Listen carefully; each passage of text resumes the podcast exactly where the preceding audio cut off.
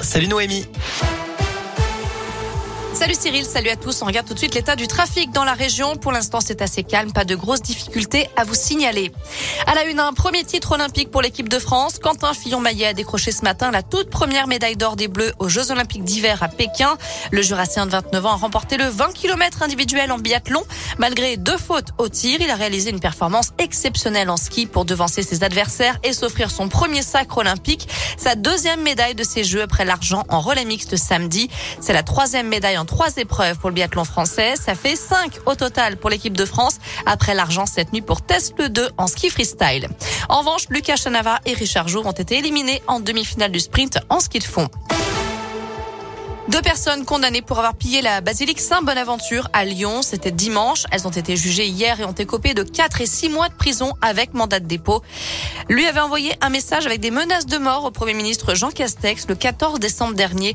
Un Indinois âgé d'une soixantaine d'années a été placé en garde à vue et a été présenté au tribunal de Bourg-en-Bresse hier. Il sera jugé le mois prochain. D'épaisses fumées noires dans le ciel lyonnais depuis ce matin. La torche de la raffinerie de Faisin est allumée et ça va durer certainement toute la journée. C'est à cause d'une opération de maintenance programmée sur un site de raffinage. J-1 avant une journée de galère sur le réseau TCL à Lyon. Aucun métro C ni D ne circulera demain. Il n'y aura pas de tram T1, T5 et T7 non plus. Plusieurs lignes de bus seront à l'arrêt et le service prendra fin à 19h30. Les syndicats appellent à la grève et à une journée noire demain. En cause, un projet de restructuration qui inquiète les salariés. Depuis près de 30 ans, l'exploitation du réseau des bus, des trams et des métros est gérée par un seul opérateur privé, Keolis. Mais ce contrat régulièrement renouvelé arrive à la fin. Et il se termine dans deux ans. El Citral envisage désormais de faire appel à plusieurs opérateurs. Les agents craignent donc un éclatement du réseau et la perte d'acquis sociaux.